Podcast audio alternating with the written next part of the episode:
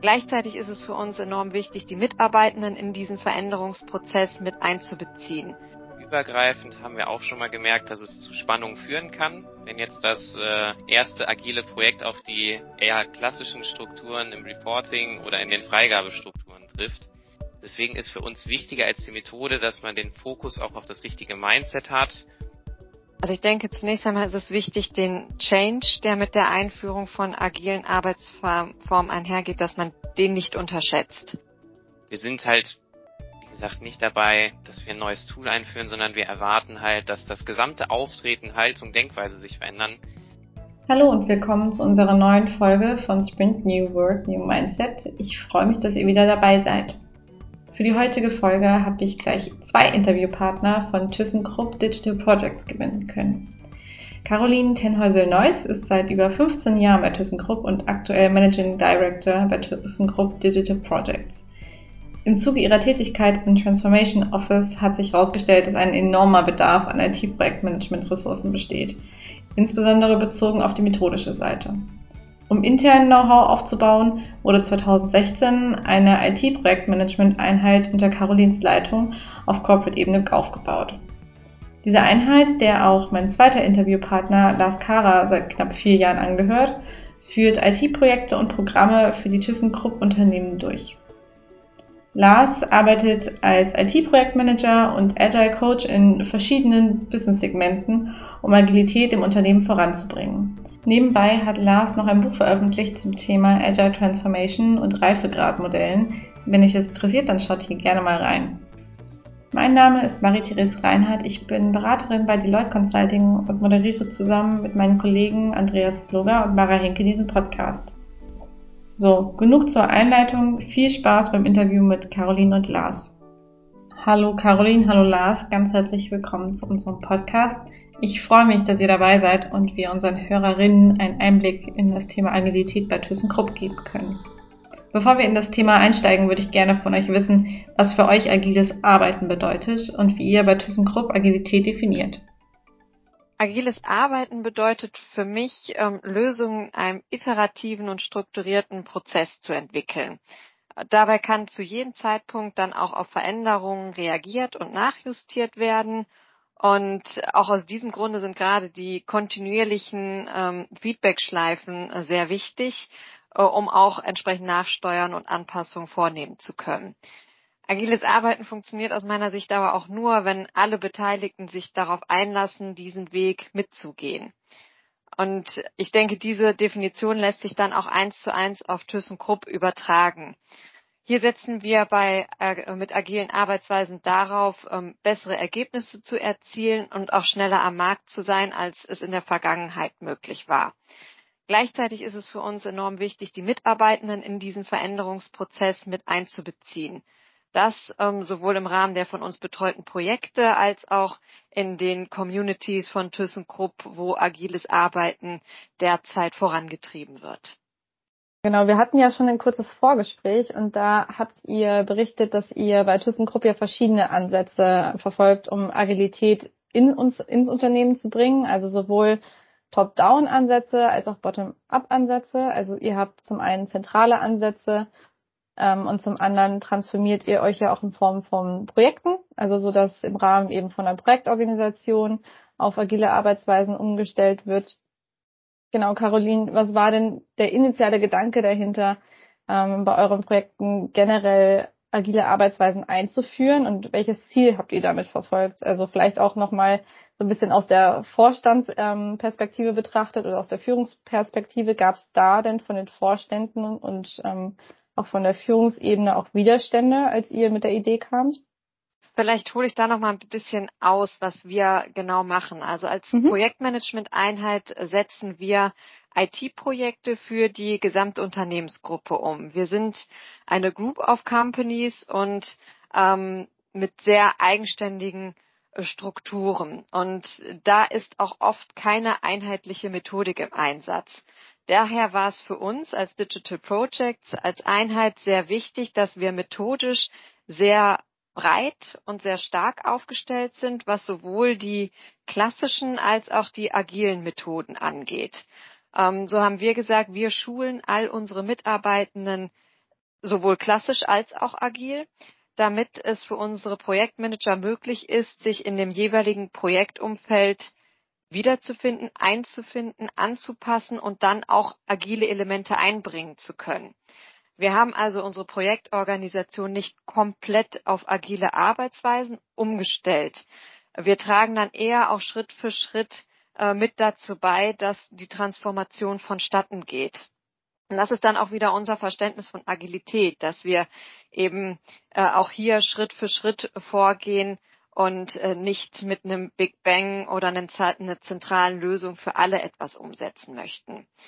Ähm, ja, es geht eben darum, nicht immer die gleichen Methoden zu nutzen, sondern vielmehr zu schauen, was ist in der jeweiligen Situation gerade die bestmögliche und das bestpassende und dann auch entsprechend darauf anzupassen und umzustellen, sodass wir die Projekte dann auch zu einem Erfolg und zu einem Ziel führen können. Mhm. Lars, wie ist denn die initiale Idee quasi aus deiner Sicht in der Praxis angekommen? Also wie war da auch ähm, die Reaktion bei den Mitarbeiterinnen? Also Caroline hat schon eingeleitet mit dem Group of Company Gedanken, den wir ähm, verfolgen. Und da ist tatsächlich auch so das Thema Praxis, also die eine Praxis gibt es nicht, sondern da wir eigenständige Einheiten auch haben, ähm, ist es da auch durchaus unterschiedlich. Also wir haben einzelne Business-Segmente, die da vielleicht schon weiter sind als andere, ähm, was aber auch auf das, ähm, die Idee des Geschäftes bei denen zurückzuführen ist und die Historie, die die Kollegen und äh, Kolleginnen da auch schon hinter sich haben. Für uns ist es deswegen wichtig, halt auch die Flexibilität reinzubringen. Ähm, in manchen Projekten kommen wir in Strukturen rein, wo wir schon sehen, dass auch Agile Tribes beispielsweise aufgebaut worden sind, wo das Spotify-Modell gelebt wird, Agilität eigentlich zum Tagesgeschäft zählt. In anderen Projekten starten wir eigentlich in einem sehr klassischen Umfeld und müssen erstmal Schritt für Schritt die Grundlagen mitbringen, die Kolleginnen und Kollegen an die neuen Arbeitsweisen ranführen, ähm, sodass sich das auch durchaus unterscheidet. Um es dann wieder auf eine gemeinsame Antwort zurückzubringen, ist mir aufgefallen, dass wir halt generell im Konzern ähm, eine große Bereitschaft haben, sich mit Agilität zu beschäftigen. Also das ist generell hoch, auch wenn wir in einem klassischen Setting starten, ähm, ist die Bereitschaft da, sich damit zu beschäftigen. Insbesondere dann, sobald der Mehrwert ersichtlich wird. Also nicht nur durch, sage ich mal, ein initiales Training, sondern mit den ersten Erfahrungen ist es eigentlich durchweg positiv gewesen, dass die Kolleginnen und Kollegen auch ähm, überzeugt waren und auch direkt ähm, ja, mehr wissen wollten, es mit in den Arbeitsalltag integriert haben. Ja, es ist ja immer noch mal was anderes, wenn, ähm, wenn man das sowas einführt und die Mitarbeiter da positiv reagieren, offen für sind.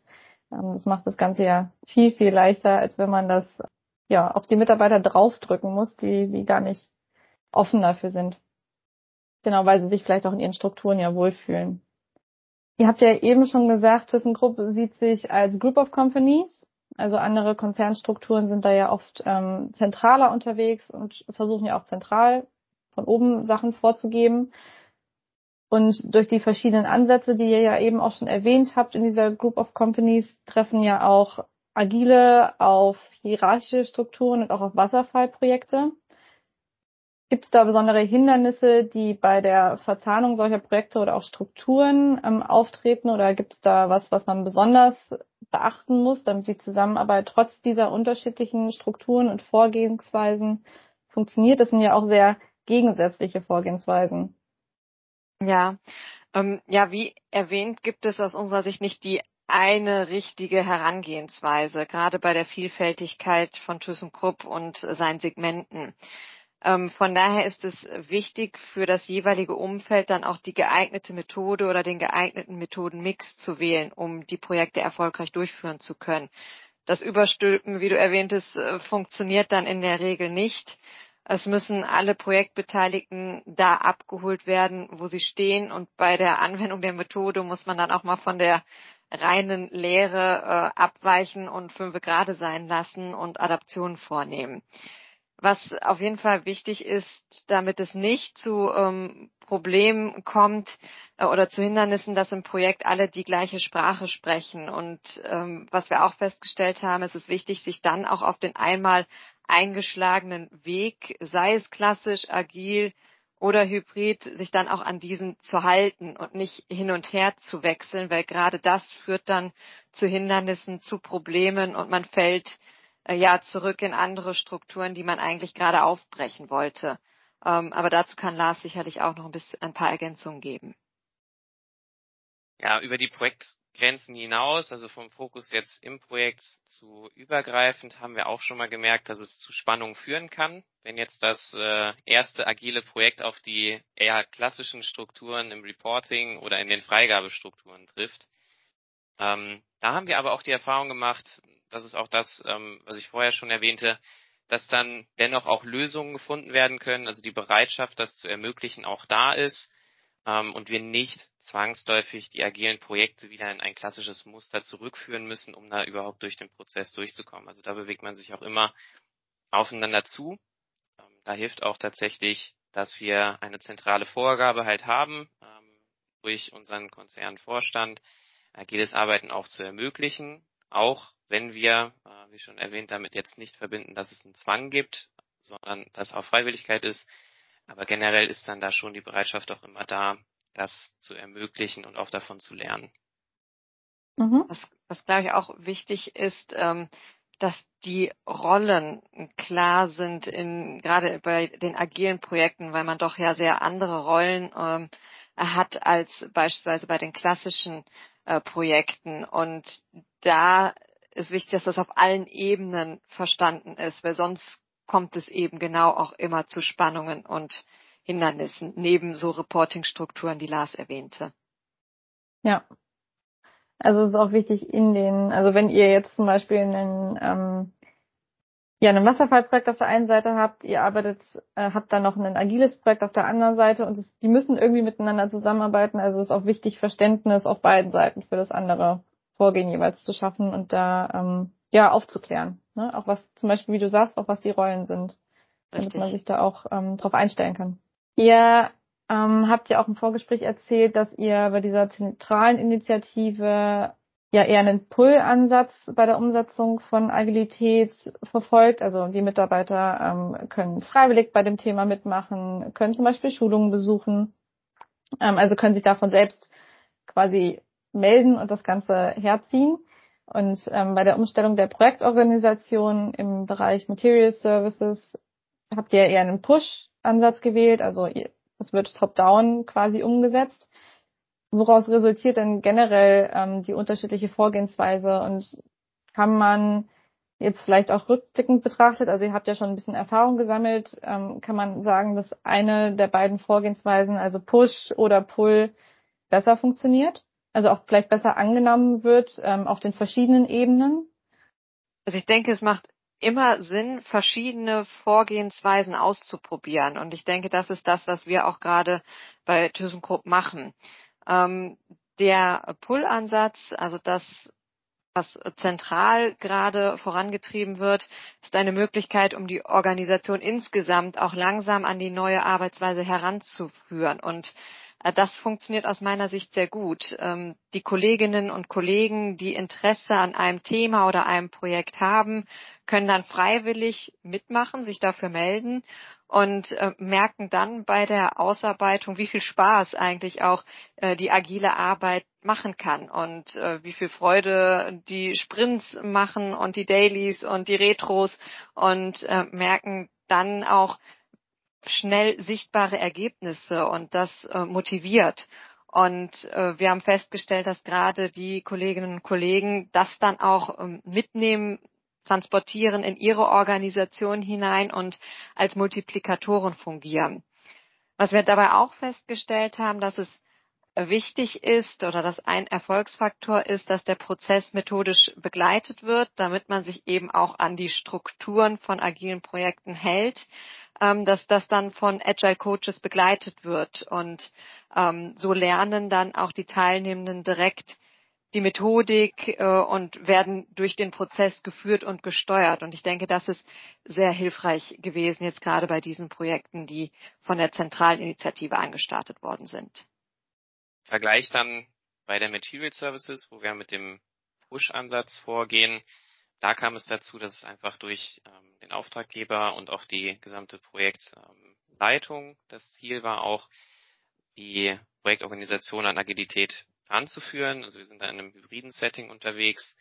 Wenn wir natürlich mit einem Push-Ansatz vorgehen, haben wir eine hohe Durchdringung in der Organisation. Das merken wir.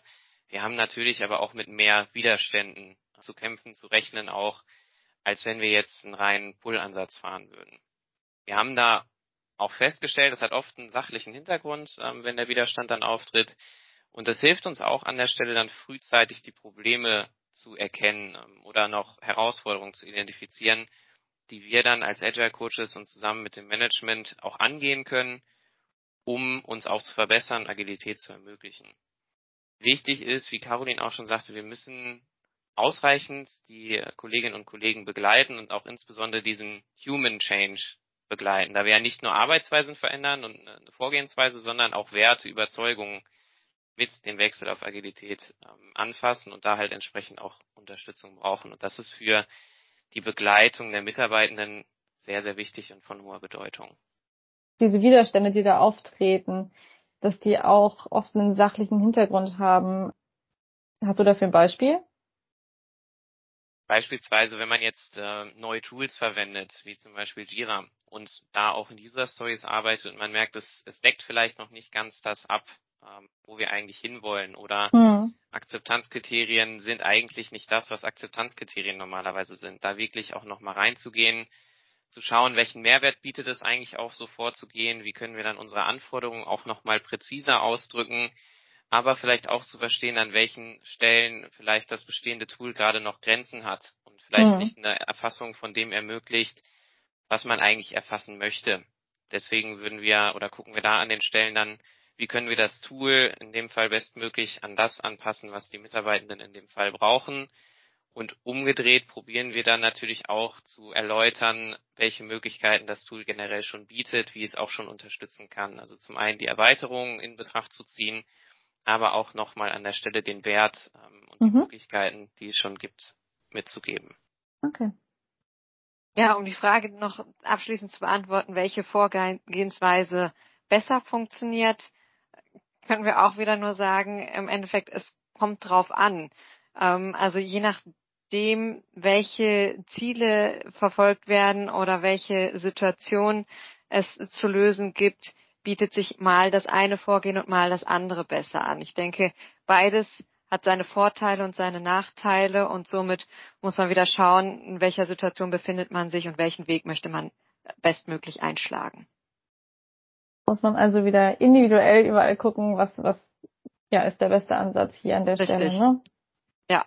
In der Projektorganisation, auch das habt ihr mir im Vorfeld erzählt, ähm, wendet ihr das SAFE Framework an, also das Scaled Agile Framework. Und grundsätzlich besteht ja das Framework aus einer Reihe von Organisations- und Workflow-Mustern ähm, zur Implementierung von agilen Praktiken im gesamten Unternehmen oder man nutzt es auch, um, um Agilität ähm, eben zu skalieren.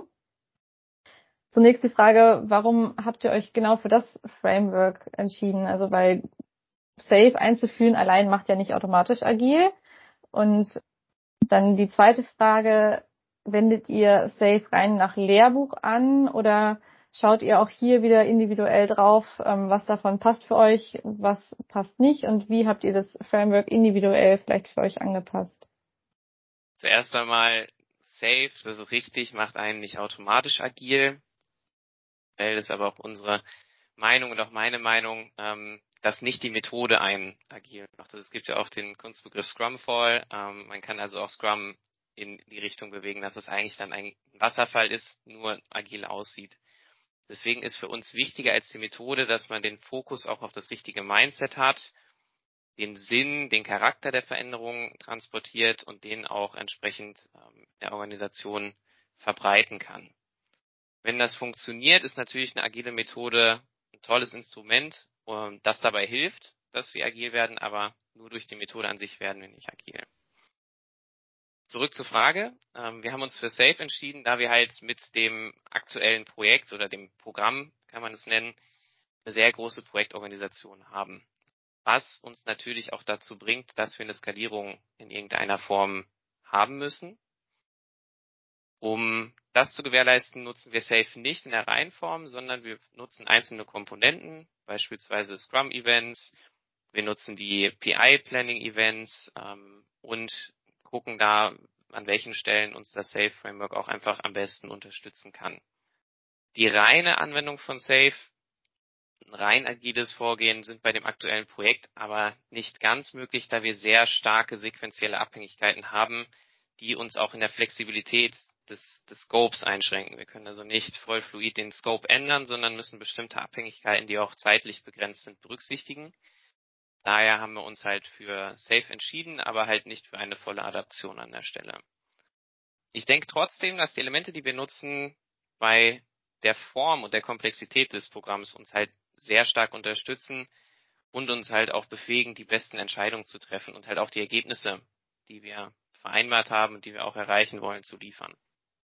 Was sind denn ja aus eurer Sicht, die jetzt auch rückblickend betrachtet, ähm, die beiden ja tiefgreifendsten oder einsteigendsten Herausforderungen, Hindernisse, die ihr, aber auch auf die eure Kolleginnen bisher gestoßen seid bei der Einführung oder bei der Verwendung von agilen Arbeitsformen, also zum Beispiel auch in Bezug auf Safe?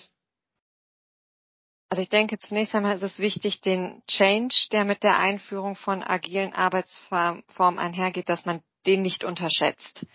Ähm, dann müssen auch alle Führungskräfte dahinter stehen, entsprechend abgeholt werden und das geänderte Rollenverständnis verinnerlichen. Und zurückblickend oder auch nach vorne blickend gesagt, ist das heute vielfach noch nicht flächendeckend erreicht.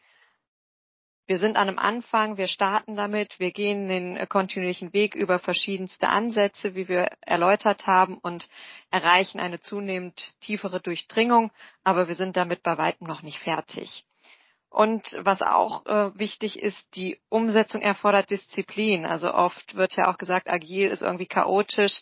Äh, ganz im Gegenteil, agiles Arbeiten erfordert viel Disziplin, Struktur, klares Rollenverständnis und eben auch einen langen Atem am Ende des Tages. Und ja, um nicht wieder zurückzufallen oder ja in Strukturen, die man eigentlich hinter sich lassen wollte, äh, reinzugehen. Mhm. Hast du vielleicht ein Beispiel dafür, wie ihr versucht, dieses Rollenverständnis bei den Mitarbeiterinnen stärker ähm, ja, rüberzubringen, dass sie es stärker verinnerlichen? In der, in den, in dem zentralen Programm läuft es dadurch, dass wir es begleitet haben durch die Agile Coaches, dadurch dann die Methodik äh, nahebringen und auch am Anfang immer eine Einführung machen, äh, welche Rollen es gibt. Bevor das Projekt gestartet wird, werden mhm. auch die Rollen festgelegt, definiert und somit sind sich die Personen, die diese Rollen einnehmen, auch ihrer Aufgabe und ihrer Rolle bewusst. Ähm, und die Agile Coaches unterstützen dann im Rahmen des Projektes, dass diese auch gelebt werden und eingehalten werden. Ähm, das ist so, dass man es in der Praxis dann direkt anwendet. Also nicht nur die Theorie vermittelt bekommt, sondern über die Projekte die Rollen direkt wahrnimmt und somit verinnerlichen kann. Ähm, zudem werden über die Academy bei uns auch verschiedenste äh, Schulungen, Learning Nuggets in dem Zusammenhang angeboten, um die Methodik allen Mitarbeitenden und auch den Führungskräften näher zu bringen. Danke dir für den Einblick.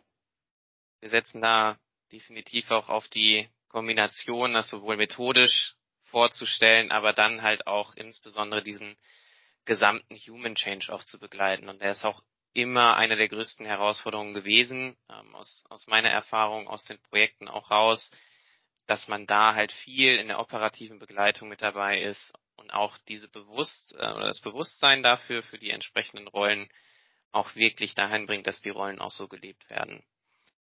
Wir sind halt, wie gesagt, nicht dabei, dass wir ein neues Tool einführen, sondern wir erwarten halt, dass das gesamte Auftreten, Haltung, Denkweise sich verändern und ich eigentlich als Mitarbeitender in jeder Situation anders denken muss, anders handeln muss.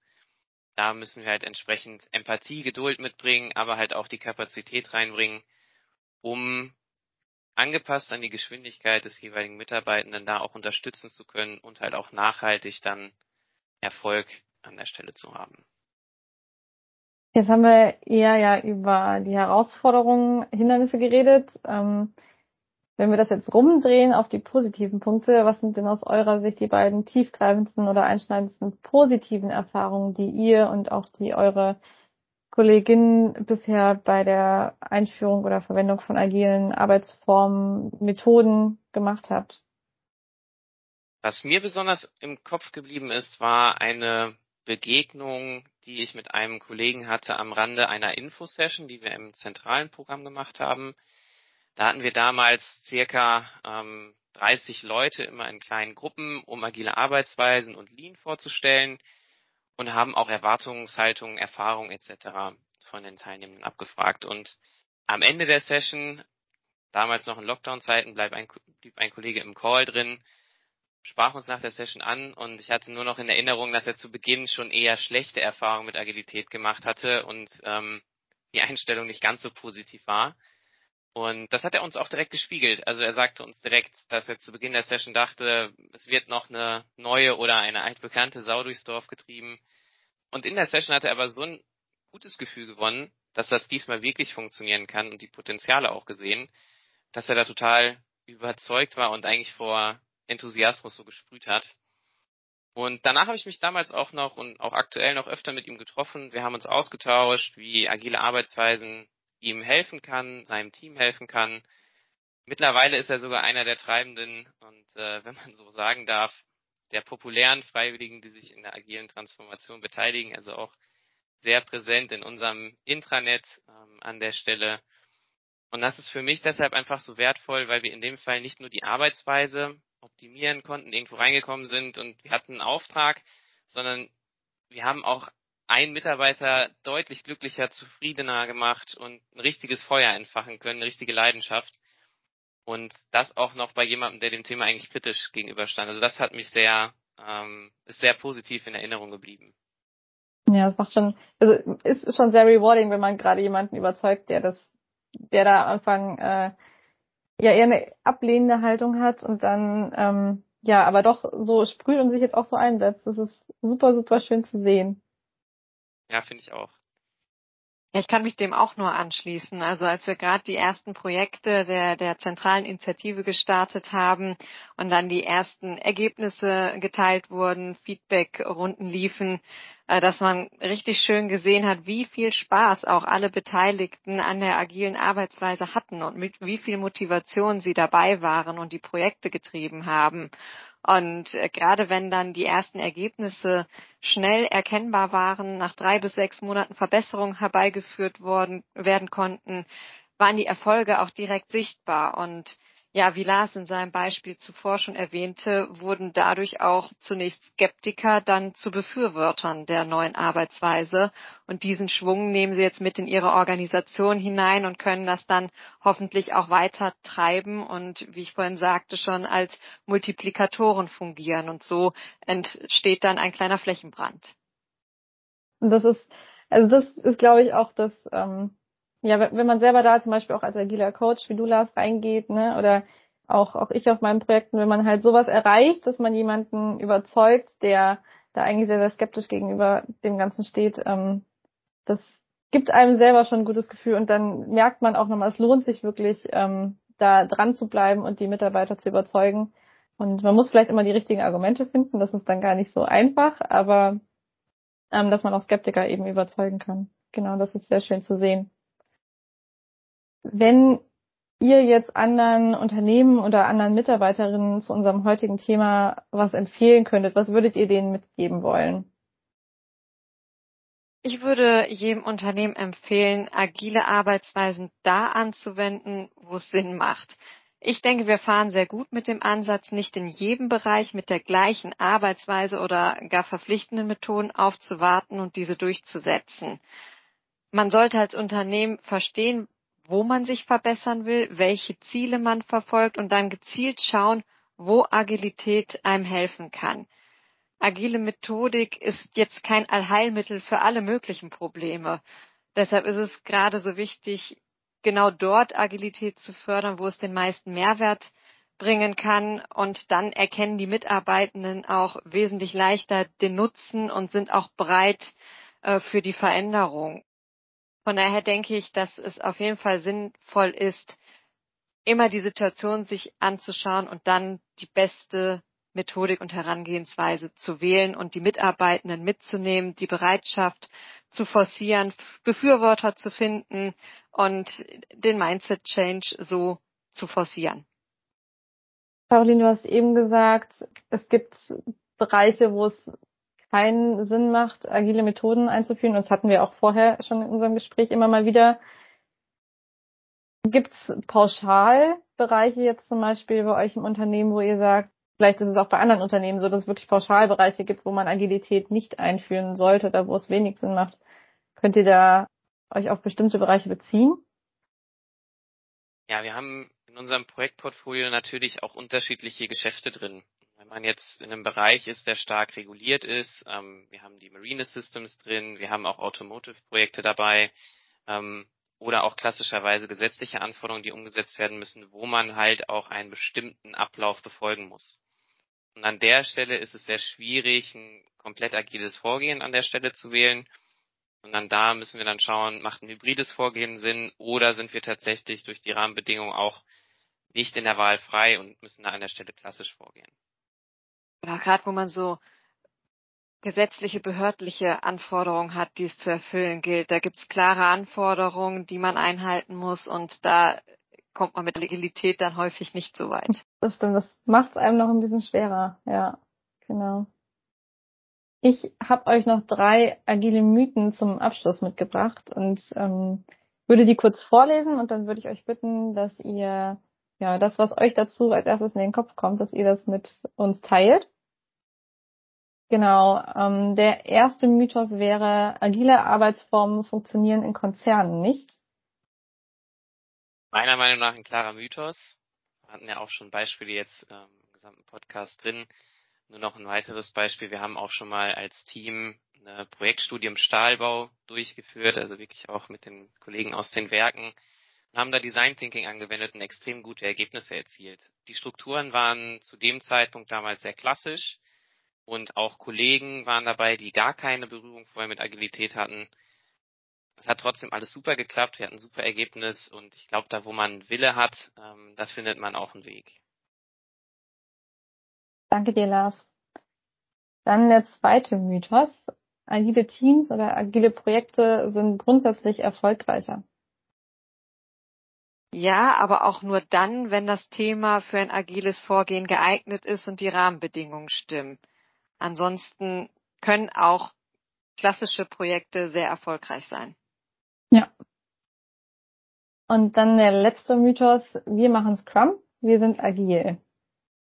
Auch ein Mythos. Es kommt auf die Haltung an. Ich glaube, es gibt tatsächlich auch Wasserfallprojekte, wie ich eben sagte, mit kundenzentrischen und motivierten Mitarbeitern, die vom Vorgehen her agiler sind als methodisch erzwungene Scrum-Projekte, bei, de bei denen dann die Mitarbeitenden demotiviert sind. Mhm. Dann bleibt mir eigentlich nur noch zu sagen, vielen Dank euch beiden für das spannende Interview. Ähm, durch das Doppelinterview konnte ich nochmal, glaube ich, verschiedene Perspektiven mit euch abdecken. Das war sehr, sehr schön zu sehen. Das war auch mein erstes Doppelinterview. Genau, es hat mich sehr gefreut, euch als meine Gäste oder als unsere Gäste in unserem Sprint-Podcast begrüßen zu dürfen. Und ich hoffe, dass unsere Hörer und Hörerinnen aus der Folge viel für sich und für ihr Unternehmen auch mitnehmen können. Dankeschön. Danke sehr. Ich hoffe, euch hat die Folge mit Caroline und Lars gefallen. Mit dieser Folge verabschieden wir uns in die Winterpause. Ihr dürft euch aber schon auf die nächste Folge freuen, die am 17.01. veröffentlicht wird. Hier spricht Andreas mit Anni Kirgen vom Hasso-Plattner-Institut über das Thema Design Thinking in agilen Organisationen. Wir wünschen euch eine schöne Weihnachtszeit, einen guten Rutsch und bleibt agil.